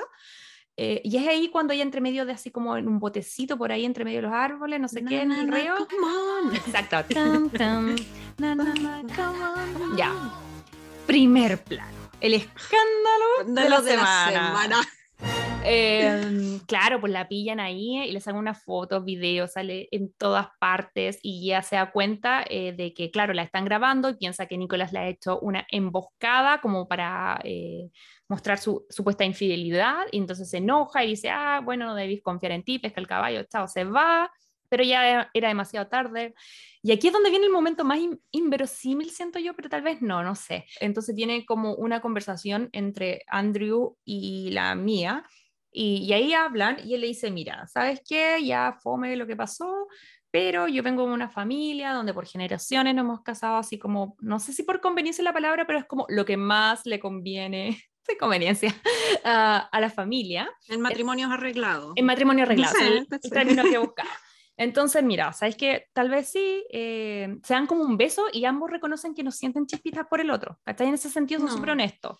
Pero ambos igual Claro. deciden casarse, igual seguir con toda esta cuestión porque era como lo mejor para Genovia, para las familias. Así que así llegamos al, al momento de la boda y aquí vemos a Nicolás eh, que decide evidentemente no ir porque Manzaca que había quedado, todo el, todo el país lo había visto que se había comido a la novia la noche anterior, entonces él consideró, consideró prudente no ir y eso es lo que yo les decía ayer, porque, Camila no lo hizo, ¿por qué no, por qué no, no pensó como Nicolás? Eh, no es prudente si te estás agarrando, ah, es eso como... Eh, Encima Carlos le envió la invitación, ¿por qué le mandó la invitación? Un poco Sí. respeto, no sé. Bueno, pero es que Harry hizo lo mismo. Sí. Harry tenía sus dos ex en el matrimonio.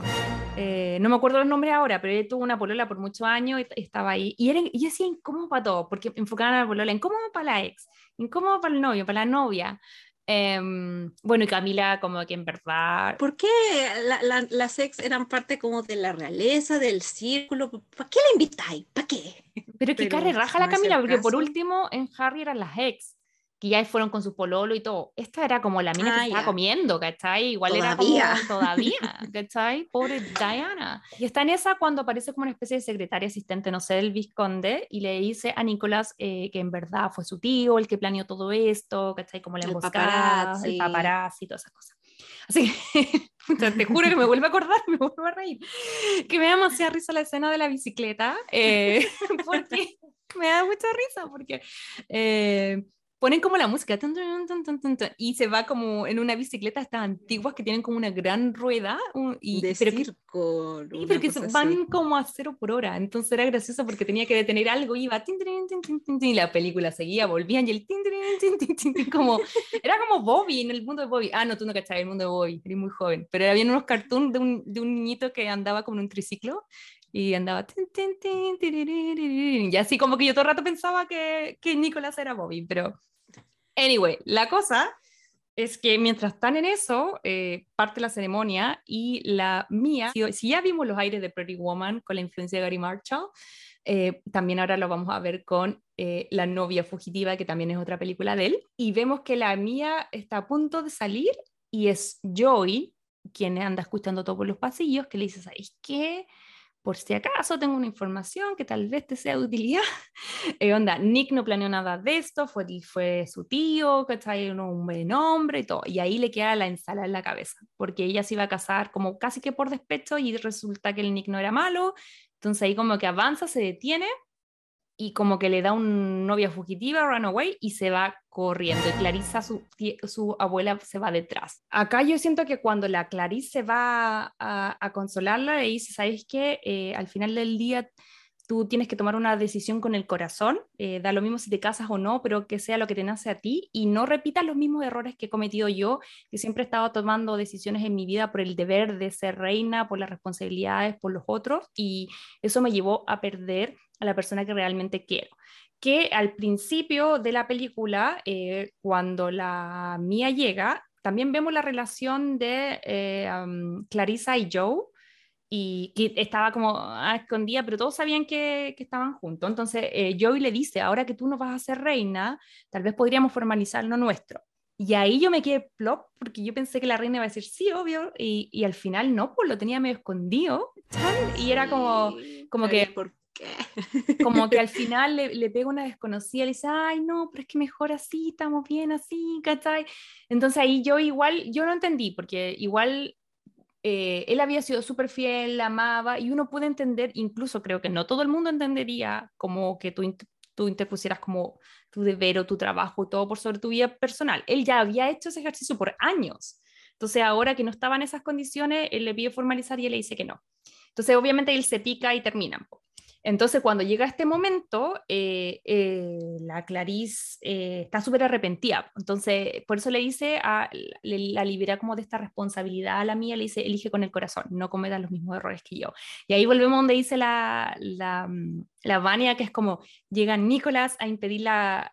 Yo pensé que iba a llegar a impedir la boda, pero no, pues viene a Yo decir me que no. opongo, no, pues viene a decir como por favor detengan esto, como que no es necesario que ella se tenga que casar porque ya está haciendo ya la idea de casarse con alguien que ella no ama realmente es un sacrificio de amor hacia, hacia su país y todo lo demás. Y bueno, ahí aparece uno de los... De los Como el primer ministro, siento yo, los otros eran Sí. como parlamentarios, como... sí, sí, Sí. creo que puede ser el primer ministro de Genovia que se acerca a mí y dice como, bueno, ya que está aquí, eh, están todos los jueces, están todos invitados, puede aprovechar como de cambiar la ley, Era así, como, como cambiar la cláusula. Emoción, Sí, era como, a- amiga, la ley. moción, cámbialo. Le dicen como ya, se cambia esta ley, se añade esta otra, y entonces dentro de los próximos días eh, Mía puede ser coronada como reina y logra tener su objetivo, que es ser reina sin haberse casado Ujú. y, y- y haber dejado en- en- de lado todo este entuerto en el fondo.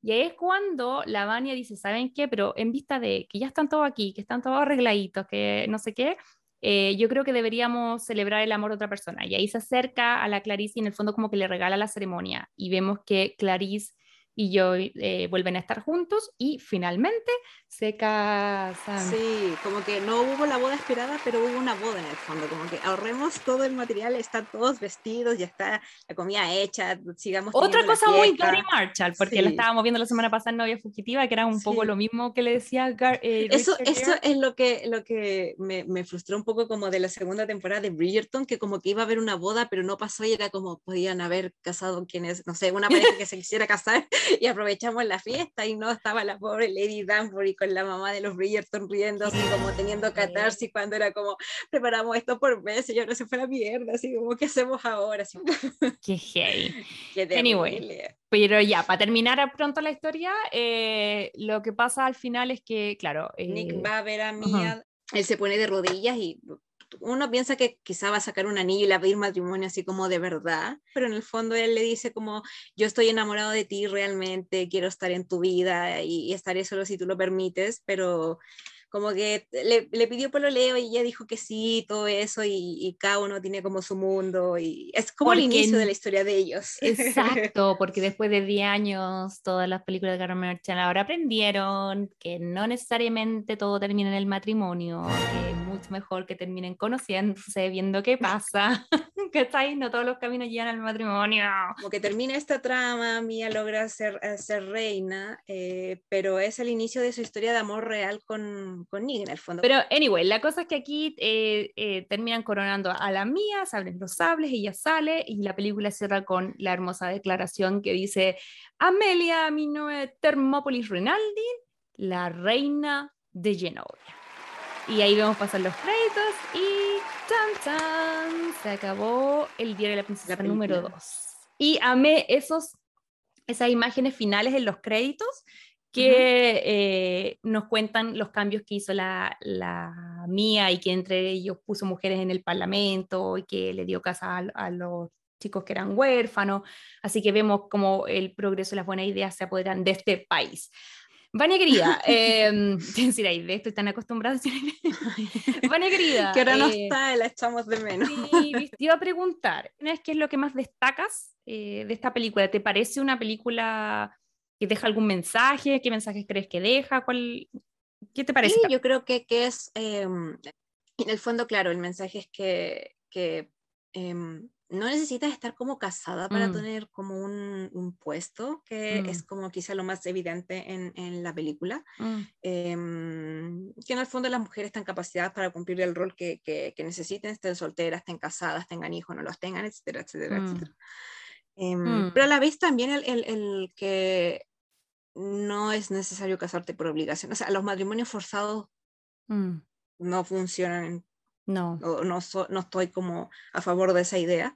Mm. Y a la vez eh, que el matrimonio es como un capítulo en la vida y no necesariamente mm. es como la reafirmación del amor en sí, como que eso puede esperar, como que hay parejas que viven mucho tiempo y nunca se han casado y, y viven como viven, eh, tienen vida como de casados o como de familia, pero no, no, no han firmado, eh, no han tenido esa ceremonia o ese contrato o han tenido ceremonia simbólica. Claro. Oye, sí, tienes razón. Yo creo que una de las cosas que también me llamó la atención de esta película, eh, bueno, evidentemente el final, amo que no se hayan casado, amo que el mensaje sea que no haya que elegir entre las cosas, sino que por qué las mujeres tenemos que optar por el amor o las posiciones de poder, o ya sea las carreras, porque es mucho así como de o trabajas o tú o, eres mamá o te quedas en la casa y, y siendo que si bien no es fácil, eh, eh, no debería ser la única opción. Pero yo creo que lo que más me gustó de esta película es que siento que al ser como Disney nos liberó un poco de lo que el resto de las comedias románticas nos hacen a veces eh, con la idea estamos como muy, eh, no, es que esto no pasaría en la vida real, no, es que esto es muy poco realista y es como obvio que esto no va a pasar en la vida real, o sea, las posibilidades son casi cero, huevo. Entonces cuando ya acepta uno eso y entra y compra este como mundo del diario de la princesa, ya filo, ese tipo de cosas no importan tanto y te entregáis un poco a la mm. historia. Y la historia siento que cuenta cosas muy importantes eh, de, de, la parte como de amor, que es la que la hablábamos recién, pero también la parte de encontrar propósito, de dar voz.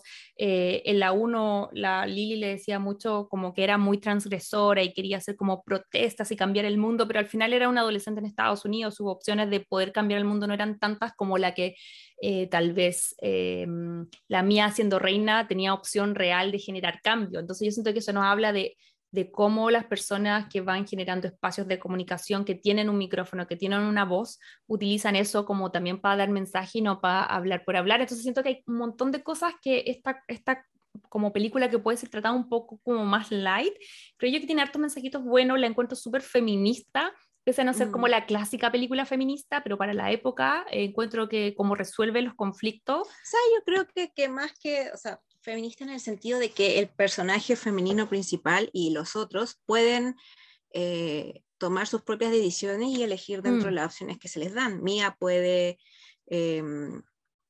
Mía puede elegir ser reina y quiere ser reina por una buena causa y a la vez eh, no se priva del amor por eso, en el fondo, y no es menos persona eh, por estar con Nick o por ser reina o mm. vale menos para Nick por, porque es la reina o como que no pierde por, por ningún lado. me acuerdo la uno cuando le regalan una, una, una ah, mochila eh, de ella y la otra chica se, se, enoja porque parece que era como de la industria de la moda y no era muy eco-friendly, lo, lo que sea.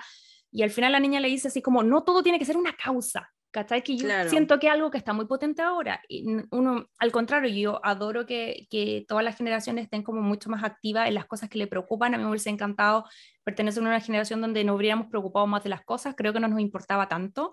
Eh, pero por otro lado, también siento que mm, todo cosa que sea extrema es mala. Yo siempre siento en el balance, en decir como que obviamente quiero, hay, cosas que me gustaría cambiar, estoy tratando de, de, hacer, de aportar mi granito de arena en las cosas que me conciernen, en las que puedo hacer algo, pero tampoco uno se puede echar toda la responsabilidad del mundo a los hombros y ella ni siquiera como reina lo puede hacer, ¿cachai? Porque ella puede cambiar algunas cosas, pero no todo. Entonces me gusta que esos temas eh, muy por debajito aparezcan, ¿cachai? Como no, y, te comento también de que echarse como todo el, el, el como de querer como tan de, de quizá de, de joven, de adolescente, o quizá como de estos tiempos eh, del querer como resolver y cambiar el mundo para Mm. mejor y que hay súper buenas intenciones, o de repente crees en una idea que es lo mejor, pero al final te das cuenta que quizás no es tan buena idea, porque eh, uno va ganando perspectiva, uno va madurando, al final como que tienes que vivir, como que está el tema de, bueno, o cambiamos el mundo y nos sacrificamos por eso, o vivimos la vida que nos queda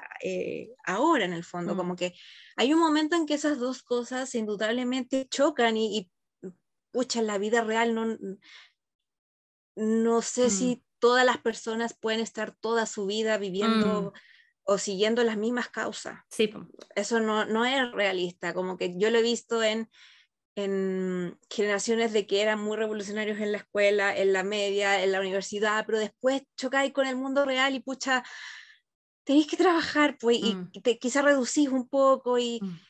y no es que perdáis la esperanza, que no queráis, es que de repente no se puede, de repente el trabajo y las cosas y la vida te cuestan tanto o, o- o- o te ocupan tanto tiempo de que eh, aterrizas un poco las cosas y también te vas cuidando a ti mismo, como la salud mental, Sí, la salud po. física, y, y vais priorizando tiempos, qué es lo más importante ahora. No, pero siento que ese castigo se reflejó ahora en que no necesariamente hay tribus urbanas, pero como que las políticas identitarias se volvieron un poco, que, que las políticas identitarias se basan mucho en causas muy justas en el fondo, pero que se terminaron volviendo, a mi parecer, más que en causa, en quizá como en tribus, eh, por así decirlo. Entonces, claro, si no cumples tanto de un sector como en el otro, hay sectores que son como muy, muy como extremos y otros que son como demasiado como liberales y es como muy, muy de performativo. Y si no calzas con ninguna de las dos vertientes es porque hay algo que está haciendo mal, entonces no eres realmente eh, una persona que esté en la causa. Entonces, como, Mm. no, y yo creo que es mucho de, yo creo que es mucho de influencia con las redes sociales, con una Mm. juventud que está muy pegada en las redes sociales y en los medios de comunicación, entonces, como que al final se va perdiendo y al final Mm. uno se termina desencantando, que es algo como Sí. lo que me pasó a mí en el fondo, que terminé saliendo y dejando todo tipo de activismo y yo solo me ataño a, a- me apego a las cosas con las que realmente creo y, y no tengo que estar buscando Mm. como una validación o creo Mm. ya no necesitarla y espero no necesitarla como para decir, ya, sí, yo creo en los derechos de las mujeres, pero no necesito decirme que soy, no sé, feminista o no sé qué. Quizás no necesito ir a una marcha para Mm. eso, quizás estoy haciendo mis cosas bien y todo, y hay gente que quiere ir a marchar y está bien, hay Sí. gente que no quiere o que nunca ha ido y está bien, no, necesi- no, no significa de que porque no vaya o porque no esté eh, aplaudiendo tu discurso o haciéndote caso en todo lo que tú dices significa que es tu enemigo. Yo creo Claro. que ahí está el problema, que no somos enemigos, tenemos opiniones diferentes, podemos tener posturas políticas súper distintas, formas de ver el mundo diferentes, relacionarnos de manera distinta, pero al momento en que nos sentamos toda una mesa tenemos que poder conversar y eso es parte del diálogo y eso es, Mm. eso es la vida en el fondo. Sí. Somos seres sociales por eso. Es como tolerancia en el momento de la mesa y después cada uno irá por su lado, qué sé yo, se caerá bien, se caerá mal. Yo perfectamente puedo conversar con alguien que, que, que me caiga mal o que diga que no la paso por ningún motivo y puede que esté ahí, quizá no diga nada, pero voy a estar ahí y siendo tolerante y respetuosa porque es lo básico. Entonces, eso Mm. no se puede perder y, Mm. y quizás es muy alejado de- del tono de la película, pero siento que toma estos temas como quizás muy complejos, pero lo lleva haciendo Mm. más liviano y más, más genuino, como es, lo- es como respeto básico, es que tú puedas decidir lo que tú quieres, de que tú puedas tener derecho a tus cosas. Es, es simple en el fondo. A mí me gusta mucho el hecho de buscar los mensajes en cada película, porque al final yo siempre digo ahí de, todas las películas partieron por un guion y ese guion partió por una idea y esa idea era porque alguien quería decir algo y veamos qué nos quería decir, estamos de acuerdo con lo que nos quería decir o no, nos gustó como nos lo dijo o no, eso ya opinión personal. Digo que de repente hay formas de, de, de, de hablar sobre temas súper interesantes que no tienen que ver como por las formas tradicionales. Y, y, tal vez nadie pensaría que el diario de una princesa te puede llevar a hablar de cosas que hemos estado hablando estas últimas dos horas y que me parecen súper interesantes. Entonces, por eso encuentro que te agradezco que haya elegido la película, sí. porque está muy buena. Oye, el otro que te quería preguntar para ya ir cerrando, pero no puedo no preguntarte, ¿qué te parece Anne Hathaway eh, como, como, en el, como princesa rom-com? No solamente en esta película, sino que todas sus otras películas. Eh, ¿Qué te parece ella? Tantas roncom no he visto, y de ella es, bueno, El diario de la princesa, El diablo viste a la moda, obviamente, y, y bueno, la he visto tiene... cuando fue Catwoman, en, pero eso no es ronco. No. sí, ella tiene, bueno, tiene One Day, sale Mother Love, tiene una que queremos ver, que es muy antigua, que probablemente la gente más joven no la conoce, que se llama The, The Drugs and Other um, Addictions, que es como de drogas Mm. y otras adicciones, que sale como... ¿Cómo se llama ese actor que pololió como un mes con eh, Taylor Swift y le dejó una bufanda y todos lo odian? No me acuerdo cómo se Jake llama. Gyllenhaal, Sí, sale con él. Eh, que la referencia, así como él le dejó la bufanda, sí, sí, me sé ese kawaii. No, no soy seguidora de Taylor Swift, pero estoy enterada de, de, de todo. Anyway. Tengo una amiga que me, me- contó Sí, todo. yo creo que la "No forma para entiendo". llegar a la más joven es la referencia, Taylor Swift. Sí. Y tiene One Day, tiene un montón, tiene hartas bien, bien bonitas. La conozco, la ubico, la he visto también en presentaciones y, y- y- y me cae bien. Yo encuentro que, que es buena actriz y, y, bueno, lo, me- lo que mencionaba Idea ayer, que, que le encontré razón, que en el fondo como que actores de rom-com tienen que ser expresivos con la cara, pero sobre todo con los ojos, como que transmite las emociones, la desilusión, la pena, el amor, el, el amor profundo o el chispazo como del, del, del crash, por decirlo así, o la vergüenza, etcétera, etcétera. Y es muy cómica también, cuando está haciendo ese juego del abanico empieza a poner caras muy chistosas y es como obviamente está agarrando para el deseo de Julianne Luz y Sí. es como... Que sabéis que yo la vi en una entrevista y ella hablaba de que en una película, no Hustle creo que se llama, que sale con la Rebel Wilson.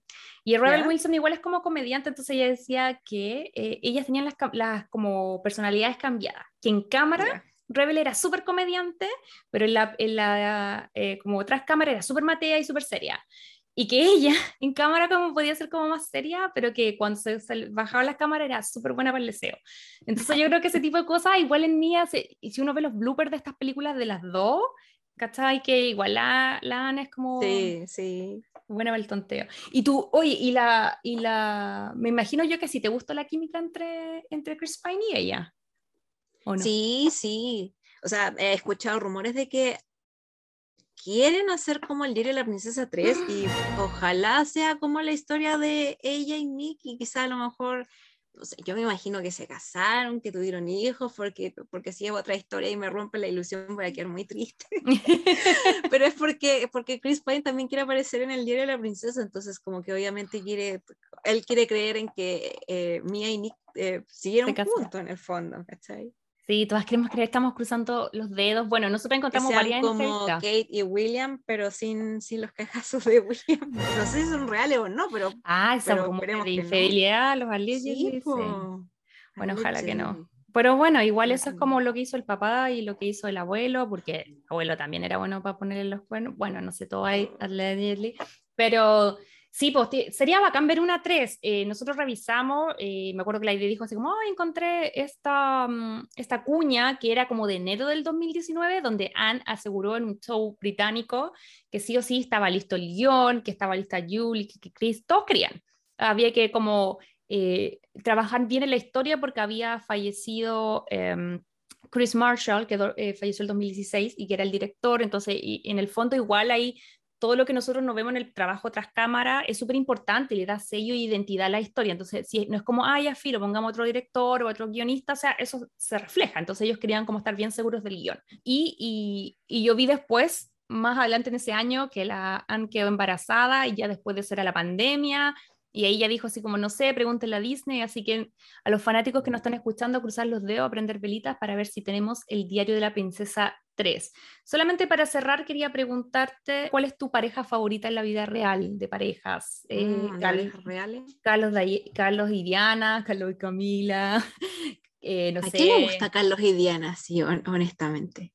¿Te gusta o no te gusta? No, ¿a quién le gusta Carlos y Diana como pareja después de ¿Que saber toda la historia? Pero ¿no te, ¿no te parece que, insisto lo que yo les decía ayer, siento que Carlos, Diana y Camille son Nick, Andrew y... ¿Mía? Y Mía.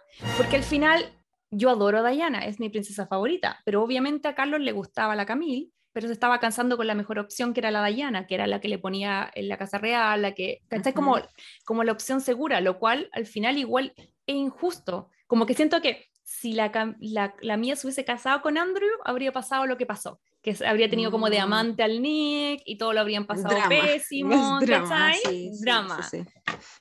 Pero no sé, eh, están como ellos, que son más que una pareja, un trío, eh, Felipe y Leticia, Megan y Harry, William No, y a mí eh, no sé tanto de familias reales, y, eh, pero me gusta más em, Harry con Meghan. Ay, sí, a mí Sí, también. sí. Como que, que todo eso que, o sea, se alejó un poco de la familia, pero más que nada como por protegerla a ella, de que no le pase lo mismo que a Diana, y tiene todo este, este trauma encima, o, o que ha salido como a defenderla, de Ujú. todos los ataques que ha recibido, al menos de la prensa en Reino Unido. No sé qué tan reales son los rumores de que a lo mejor Harry y Meghan son medios complicados dentro de la familia real y todo esto chisme o disputas que aparecen, o que Meghan quizá no es... eh, como de carácter difícil, qué sé yo, no, no sé, no sé, pero eh, hasta el momento, o como las interacciones que, que, sí- que he visto como en internet de Harry y Meghan, me gusta mucho como la relación de ellos dos, y me vi el matrimonio, Mm, ay, y vi cómo se sí. miraban, y él le, le dijo que se veía hermosa cuando apareció, y era como... Y más encima cantan una canción sí. hermosa en el, el coro y... Ah, el coro No, es muy gospel, sí. bonito, sí, sí. Sí, no. No, sí, a mí también son uno de mis preferidos. Siento yo que, que a lo mejor eh, Megan está pagando el precio de que, ah, no sé qué le pasa a los británicos, que siempre se enojan cuando les gustan gringos, anyway. Pero la cosa es que no sé si han tenido el mejor eh, trato, pero a mí también es una de mis parejas favoritas. Ya para cerrar, te quería preguntar cuántos corazones le pones a esta película y por qué. Yo le pongo cinco corazones. Yo creo que también es por, el cariño que le tuve a la película, que le tengo y, lo, y lo bonito que fue revisitarla. Eh, Yo le voy a poner, eh, bueno, primero voy a rescatar la nota de la ID. La ID le había puesto tres corazones, si mal no recuerdo. Eh, me, no recuerdo bien por qué fue, pero le puso tres. Y yo le voy a poner cuatro corazones porque debo admitir que si bien no... eh, previamente no me había metido mucho en este mundo, sabía, conocía la película, probablemente la había visto, pero no me acordaba tanto. Pero sí, me encantó. Amo a Anne, y, eh, me encanta ella como actriz en general, no solamente de rom-coms. Eh, creo una película bacán, livianita, pero son esas películas comfort food que le decimos nosotros, onda, cuando no quieren pensar mucho, quieren desconectarse, está así como... para pasarla bien, es entretenido, te reí un rato, también hay momentos lindos. Sí, así es. Así que ya saben, eh, tanto el diario de la princesa 1 como la 2 la pueden encontrar en Disney Plus. Recomendados. En el recomendado de esta semana, Crazy Lovers, eh, tenemos recomendados literarios que nos trae nuestra querida Vania, que la amamos porque es la mejor invitada del mundo, porque además llega con las tareas así como hechas. Es como ese invitado que llega como con una botellita de vino y comida, eh, que siempre se agradece. Así que nada, pues estamos aquí muy expectantes para saber qué es lo que nos quiere recomendar. Bueno, eh, los recomendados eh, de esta semana son, ay, suena como que si hubiese dado recomendados toda la semana, pero es la, mi primera aparición. bueno, em, de parte de las mujeres les queremos recomendar varios libros. De partida, eh, los libros en los que se basan las películas. Y tengo dos recomendados especiales que no han sido adaptados hasta ahora, pero estaría yo muy feliz si es que llegan a adaptarse y espero que lo hagan bien. El primero es el primer tomo de una serie de libros eh, que hasta el momento son cinco, si no me equivoco, de la autora Lisa K. Adams. Se llama The Bromance Book Club, que es eh, el primer libro que tiene este mismo nombre. Cuenta la historia de Gavin, que es un jugador profesional eh, que está divorciándose de su esposa, pero no quiere, eh, no quiere divorciarse porque aún la ama y quiere recuperar el, matrimonio y volver. Y recibe la ayuda de un grupo de su grupo de amigos que lo invitan a un club de lectura para que eh, al leer este tipo de libros pueda mejorar su matrimonio. Resulta que este club de lectura muy secreto, que no se puede comentar nada, muy, muy al estilo del club de la, el club de la pelea, perdón, Pero es, de un club de rom-com. lec- sí, es un club de lectura de literatura romántica, de literatura erótica, de suspenso romántico, de Oh my rom god, ya, ya y compré. queda, ¿Dónde- el protagonista queda completamente sorprendido y no entiende qué está pasando. Y claro, el, el libro que tienen que leer es un libro que se llama Cortejando a la Condesa. Entonces es, un- es una novela como muy al estilo Bridgerton que estos personajes ¡Ay, tienen que leer. encanta! Y el personaje empieza a, um, Gavin empieza a tomar como elementos del personaje es como si tomara todas las frases o acciones que hace el duque con Daphne y lo aplica como en su vida real. Ah, o como, ok. Es como ese tipo de cosas. Y también a la vez te cuenta de que los hombres disfrutan el, eh, las novelas de romance, las rom-com, las películas. Y lo más probable es que haya alguno que, no sé, haya leído los libros de Bridgerton y diga, sí, voy a ser como el visconde Anthony, porque a mi esposa le encanta y cosas. Me encanta. ¿Cómo se llama entonces eh, la saga? The Bromance, The Bromance Book Club. Ajá. Es como el, el, el, el club del romance o algo por el estilo. Y el otro es un poco más juvenil, que es eh, XOXO, que es, em, es como esta nomenclat- nomenclatura que uno agrega en las cartas, Ujú. que X es como abrazo, Beso y abrazo. es beso, Sí. beso y abrazo, de la autora eh, H.E.O., que es eh, coreana estadounidense, y te cuenta la historia de Jenny, una joven chelista que trabaja en el karaoke de su tío, que vive en Los Ángeles, em, y que está como por dejar su sueño de ser chelista porque tiene como uno de esos bajones Mm. eh, del tiempo, que no se cree lo, lo suficientemente buena o que no tiene los recursos y durante uno de de sus noches de trabajo en el karaoke se encuentra con un muchacho misterioso coreano que tuvo como un accidente en su brazo y que estaba huyendo, vaya a saber de qué cosa. Y pasan un rato juntos, pasan un rato en el karaoke, como que se divierten, tienen onda, no sé qué. Y el muchacho se tiene que ir y dice como, no, yo tengo que volver a Corea, tengo que llegar a Seúl, etcétera pero se dejan el contacto y, y esas cosas. Pero resulta que Jenny intenta contactarlo por teléfono, pero no, no, no hay respuesta, no hay mensajes, como si le estuviera haciendo ghosting de que- qué está pasando. Y ella está un poco triste por eso también, porque se había enganchado un poquito y qué sé yo, de este muchacho que se llama Ujú. Yeo. No recuerdo si lo pronuncié bien, pero de, este, de este muchacho. Pero resulta que em, la mamá de Jenny eh, tiene que volver a Corea a cuidar a su abuela, entonces como en, en todo este tema familiar, Jenny y su mamá vuelven a Seúl, o sea, van a Seúl, ella la inscribe en, un- en una academia de música donde ella puede eh, intentar de nuevo con sus sueños de ser una gran chelista y de, de continuar con, con todo lo que ella ha querido y a la vez pasar tiempo con su, con su abuela, con su mamá, de reconciliarse y todo ese tema. Y ahí se encuentra en la academia con este chico que conoció. Y es como, ¿cómo? Y wow. Y a la vez conoce a los amigos de este chico, que son como los más cercanos a él, y descubre que a los alrededores de la academia o al lado donde va siempre hay como un paparazzi o hay un montón de fans Mm. gritando, gritando nombres con carteles, con letreritos, con light stick, con, con, como con linternas que, que, que tiran luces y todo.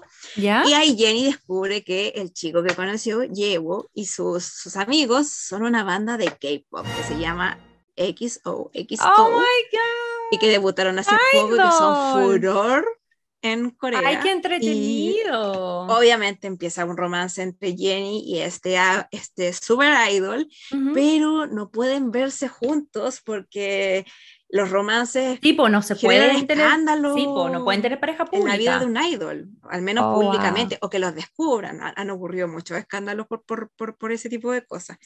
Esos Oye, te pasaste, te pasaste, Vania. Eh, de verdad queremos agradecerte en nombre de la ID y mío que hayas venido no una, sino dos veces a acompañarnos aquí a este podcast. De verdad eh, que lo pasamos muy bien eh, y queremos destacar antes de irnos, si nos puedes decir dónde la gente que eh, le interese saber más de ti, seguir tu trabajo en las mujeres, cómo pueden encontrar el proyecto y dónde te pueden seguir. Ay, sí, muchas gracias por la invitación, no se preocupen, si no íbamos a dejar como que el material se perdiera, así que obviamente iba a volver y, y para cualquier otra instancia que necesiten también estoy disponible y ahí vemos qué, qué se puede hacer y con Crazy Stupid Podcast, que, que me encanta que hablen como de estas películas, con, con una mirada más positiva y también analizándola y comentándola y, y- y- y no avergonzando a quien les gusta este tipo de historias que, que ¿Para qué necesitamos echarnos culpas porque nos gustan las historias románticas No, en el formato que sea? Son entretenidas, son divertidas, son va a pasar un rato, sí, un relax, así, Ay, qué hace bueno. bien un rato. Em, bueno, nos pueden encontrar en Lee Mujeres, arroba Lee Mujeres en Instagram, también en Facebook y en Twitter. Y tenemos también los enlaces principales en nuestra página web donde pueden encontrar entrevistas, em, reseñas, eh, recomendaciones también que hacemos algunos listados de libros, ciencia ficción, fantasía, romance, de lo que haya de autora, ficción, etcétera. Lo que guste puede encontrar ahí en el fondo y descubrir también. Oye, maravillosa labor. Así que ya, pues te damos las gracias, eh, Vania, y bueno, eh, nosotros nos encontramos en otra oportunidad. Ok, Crazy Lovers, muchas gracias por llegar hasta acá en este capítulo tan especial, tan acontecido. Esperamos la próxima semana regresar a la normalidad, pero obviamente no queremos irnos antes sin recordarles que eh, si les gusta este proyecto, nos pueden seguir en redes sociales. Estas son Crazy Stupid Podcast en Instagram y en TikTok. Eh, también tenemos una página web, estamos en YouTube y recuerden que en Spotify no solamente nos pueden escuchar, sino que también nos pueden ver porque somos un video podcast. Em, así que si están por ahí, em, nos pueden ver de esa forma y también, por supuesto, que pueden apretar el botón de seguir. Eh, y si ya están en esa, podrían, si les tinca, eh, calificarnos, ponerles las estrellitas que ustedes consideren que nos merecemos. Y nada, pues con mucho cariño estamos tratando de llegar semana a semana a todos sus hogares y nosotros estamos súper contentas de ir conectando con otras eh, personas que también eh, eh, les gusta lo mismo, como la Vania, como todas las otras invitadas que hemos tenido en este programa. Así que con eso ya nos estamos despidiendo. Como ya les anunciamos, el calendario de junio va a ser el clon en la versión brasileña, Fire Island, que es una versión moderna de Orgullo y Prejuicio que está muy interesante. Y también vamos a estar revisando Outlander, porque hay muchísimo, muchísimo interés. Eh, en lo personal no la he visto, así que denme un poquitito de tiempo, la vamos a dejar para fin de mes, para yo poder eh, verme las, las, las eh, primeras tres temporadas. Me comprometo a las primeras tres, porque siento que el que mucho abarca poco aprieta. Así que eso, pues en redes sociales les vamos a estar anunciando el orden. Lo único que les puedo decir es que Outlander probablemente sea el último. Así que eso, pues les mandamos un besito, la idea desde la casa, eh, muchos cariños eh, a todos ustedes. Y nada, porque tengan una excelente semana. Nos vemos la próxima. Chao, chao. Si te gustó este podcast, recuerda seguirnos en Spotify, Apple Podcast y Google Podcast.